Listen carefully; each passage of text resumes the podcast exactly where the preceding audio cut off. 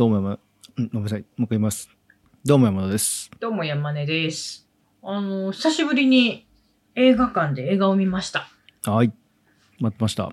金曜の夜に、あもう明日は久しぶりに映画を見に行こうと思って、新作ね？新作ね？新作ね？っていうつもりであの、じははい。チケットを取ろうと思って、スマホをいじってたんです。はい。で、もう見たいのが2本ぐらいあったから、はしごするかどうするかみたいなことを考えながら、スマホをいじったんです。いいですよ。新作映画だと、アクセスが気持ち上がる気がしますよ、俺は。で、そしたら、今ってあの、アルゴリズムで興味のある記事とか出るじゃないですか。はい。そこで、アバの映画、アバザムービーがおー。上映されるっていう情報をそこで知って、それも、ある2日間だけ、世界同日上映。アバザムービーって、え？アバザムービーって、あれじゃないの？あの、ママミヤ？ママミヤじゃないよね。違います。えっ、と、なんか、あれ？それを作ってる的な話ありました？あの、ボヘミアン・ラプソディ的なノリで？違うんですよ。違うの？あのね、期待を裏切って申し訳ないんですけど、新作じゃないんですよ。はあ。あ、これ、これか。はあ。どういう映画かと、ちょっといいですか？監督、ラッセ・ハルストレムじゃないですか。そうなんです。アバ・ザ・ムービーなんですけど、うんその1977年とかの作品なんですよ、これ。で、あの、ラッセ・ハルストレムの出世作はい。と言われていて、まあまあ、後々ね、ショコラとか、ギルバート・グレイプとか、八約束の犬とか。そう、撮る監督です僕けど、の中では、僕の中では八約束の犬ですけど。奥さんはレナ・オリンで、まあ、スウェーデンの監督ですよね。そっか、スウェーデンの人なんですね。そうなんです。そんな名前ですもんね、そういえばね。そう。でね、その、アバザ・ムービーって、えっと、1977年の映画で、それのデジタルリマスターを、えっと、今年の9月に全世界同日上映で2日間限定でやるっていうのがあって、で、それの情報がたまたま私ヒットしたんですよ。あの、私、アバが結構好きで曲、結構聴くんですよ。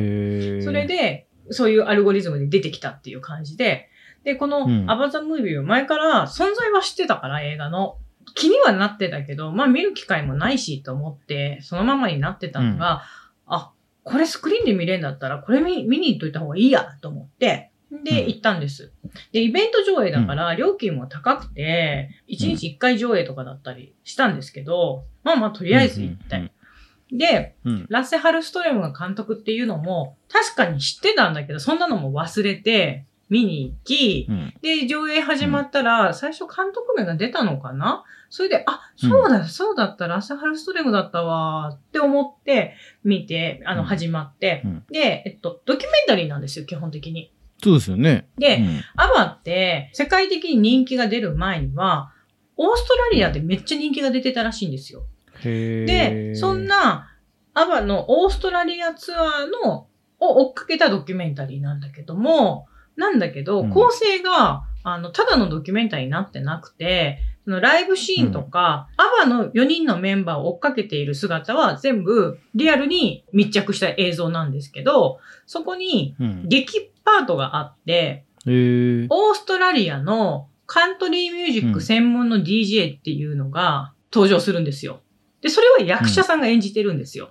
おーで、その DJ にまつわる部分は劇映画なんですね。へーその DJ が上司からの命令で、アバがオーストラリアに来る10日間ツアーで滞在する。その10日間の間に、アバのうん。インタビューをお前取ってこいっていう命令を出されるんです。で、その DJ が、え、俺別にポップミュージックの専門じゃないからわかんねえよ、みたいな言うんですけど、いや、もうこれ女子命令だからお前やってこいって言われて、で、その、まあ、主人公というか DJ が、アバの会見会場に行っては、プレスパスがないから入れないとか、チケットを買おうとして、普通にチケットをダフやから買おうとするんだけど、チケット代が高すぎて手が出ないとか、そういうのが起こるんですね。へえ、面白い。でもその DJ 本人は、カントリーミュージック専門だから、アバのことは全然知らないうん。から、国内移動する飛行機の中で、アバを特集した雑誌を買い込んで、あの、読んで勉強するっていうシーンがあったりして、でも、その DJ がアバの雑誌を読んで勉強するっていうことによって、映画の中で観客もアバのメンバーの経歴がわかるようになってたりとか、あと、その DJ がなかなかアバにたどり着けないんですよ。インタビュー取ってこいって言われたのに。だから、もう途中は番組の尺を埋めるために、街の人の声をね、いっぱいアバのどういうとこが好きなの？みたいなのを拾うんですよ。でも、そ、の街の人の声は演技じゃなくてドキュメンタリーになってる？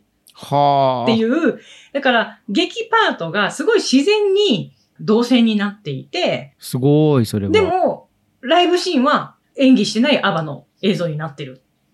で、であの、英語のあ歌詞の字幕とかは出てないんだけども、ちゃんうとその劇パートで起こったトラブルとかに合わせた曲がうん。ライブシーンで入ってくるみたいになってて、すっごい凝った作りなんですよ。すごいですね。そう。で、最後の最後に、ちょっとだけその DJ と会うシーンとか、だけ、うん。アバのメンバーにも演技をさせてるシーンはあるんだけど、別に演技をしてるっていう感じではなくて、ほんの少しなんですよ、そこ。はいはいはいはい。まあね、イインタビューっぽくやればいいわけだからね。その、だけつけだったら。だから基本はもう、DJ とアバは、もう最後の最後まで会えなくて、DJ はプロの役者さんが芝居をしつつも、まあ、街の人の声を取ってるっていう体で、そこの映像はリアルな声を取ったり、もしかして役者さんにそれを撮らせてる可能性はあるんですけど、シーン的にすごっ。っていう、すごいね、構成が練られていて、見てて、うん。音楽ドキュメンタリーしてライブシーンとかもいっぱいふんだんに曲は出てくるから、ライブシーンが。音楽ものとしても楽しいんだけど、普通にうん。劇映画というか映画として、物語としても楽しめて、あ、この構成はすごいなぁと思って、へえ。話したくて仕方がなかった。いや、それははじめ、知らなかった。全く知らなかった、この映画の話は。ええ、すごい。こんな構成なんてうん思いもしなかったから、びっくりして、うん私も。いや、これはなかなかすごいぞ、この映画、と思って。いや、でも何がすごいって話を聞いてて、うん多分だってこれ、アバ歩きの企画じゃないですか。そうですあのドクスウェーデンジでさ。でさ、まあまあまあ、アバ歩きの企画いいでしょうと。で、多分わかんないけど、アバは忙しいからなのか、アバは演技できないから、劇は無理ですみたいなことがあったとしましょうと。あじゃあまあ劇で空いた時間埋めましょうみたいな話はまでは容易に想像つくんですけど、うんそこでアバのことを一切知らないし興味もない主人公を持ってこようってすごいですよね。その発想もすごいし、それいいじゃんっていう人たちもすげえなと思いますね。聞いただけだと。で、それが主人公、物語のガイドとしていることによって、ほんと自然にうん。4人のメンバーの紹介ができて、できるもんね、うん知らないから。そうなの。すごっなんかもう買い込んだ雑誌をバッてはいはいはい。ベッドの上とかに広げるカットがあって、パッパッパッってめくるカットがあって、そこでよ読み上げる声が、えーそれがそのまんま4人のメンバー紹介、こういうキャリアのうんうん人でっていうのになってるんですよ。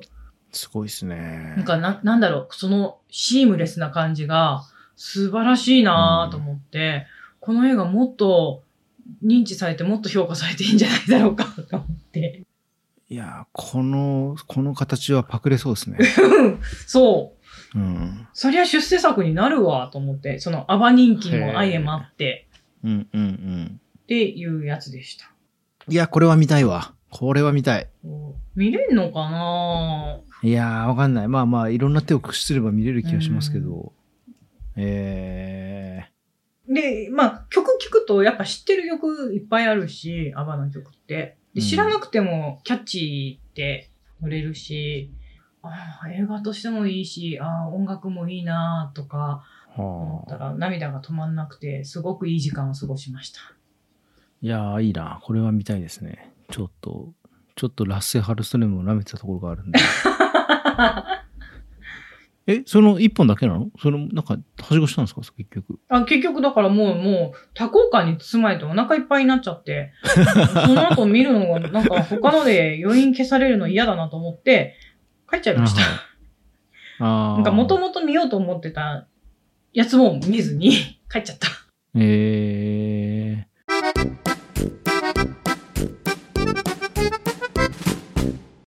アバの曲って、マンマミーアとかチキチータとか、チキチータ？チキチータ？チキチータ、チキチータ。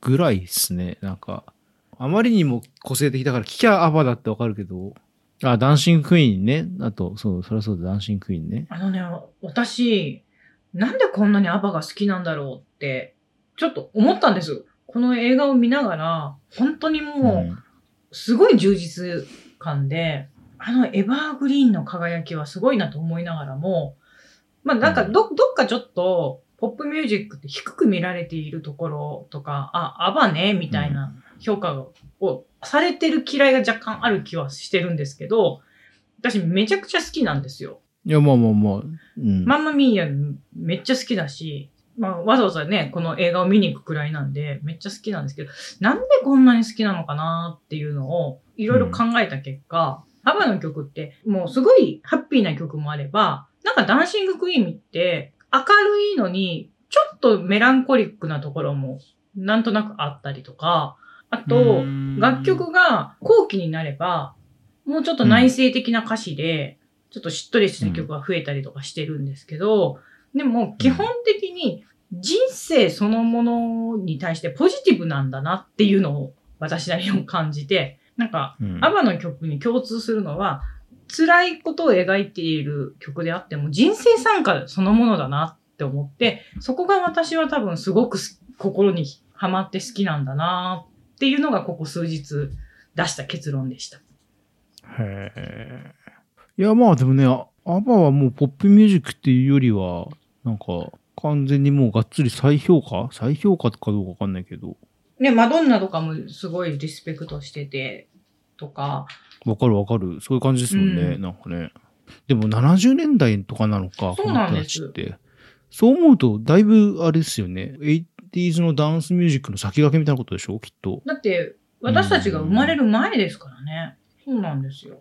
なんか、ダンシングクイーンとかも、あんな明るいけど、な、なんか、あのダンスフロアでだけ輝ける。たなんか、普段はもう、引っ込み思案の、ちょっと、教室の隅っことかで目立たなさそうな人を描いている感じのメロディー？わ、なわかります、うんなんか。うんうん。なんかあの突き抜けて、うんうんうん。うんあの瞬間だけすっごい突き抜けるみたいなのが、メロディーから想像させられる、うん。そういう、なんか、裏側のドラマとかが、勝手にこっちが想像したくなるようなメロディーが、アバの曲って、ダンシングクイーンに限らずあるなーって私は思ってて、うんうんうん。そこがまた私は好きなんだなーと思って、当然アバザゴールドとかも持ってますし、聞いちゃうんですよね。あんまり言わないんですけど、アバが好きって 言う機会もないから。昔ね、なんかの時、なんだっけな、旅行してた時だっけな、なんかで、スウェーデンの人に会ったことあって、今好き、スウェーデンって言ったらさ、イケアとかさ、うんうん、あの、あれとかあるじゃないですか。H&M? あ、H&M とかね、うんうんそうそうそう、あるじゃないですか。うん当時なかった時で、で、スウェーデンは何が有名なんだって言ったら、アバタって言ってましたよ。あそう、でも、アバって、もうスウェーデンの中では産業って言ってもおかしくないと。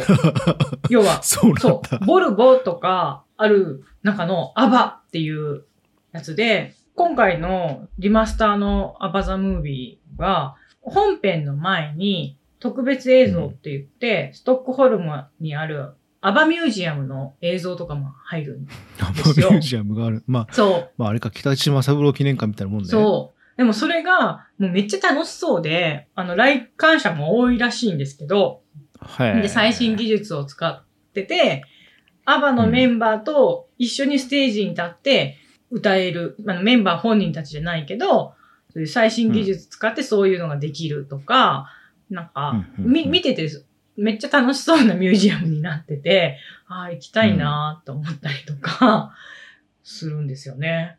いやー、でもしかしあれだなすごいなその映画本当興味あるな面白そう。その構成が本当面白いんですよ。どんな経緯があって、まだそんな若手のラッセ・ハルストレムにオファーが行き、そしてどういうやりとりがあって、その子、ね、さっき言ったそのアバのことに全く興味がないっていう設定の主人公が据えられ、いや、すごいすごい。すごいわ。いや、これはちょっと何とかして見てみたいですねぜ。ひ。というのが、ちょっと久しぶりの映画体験でした。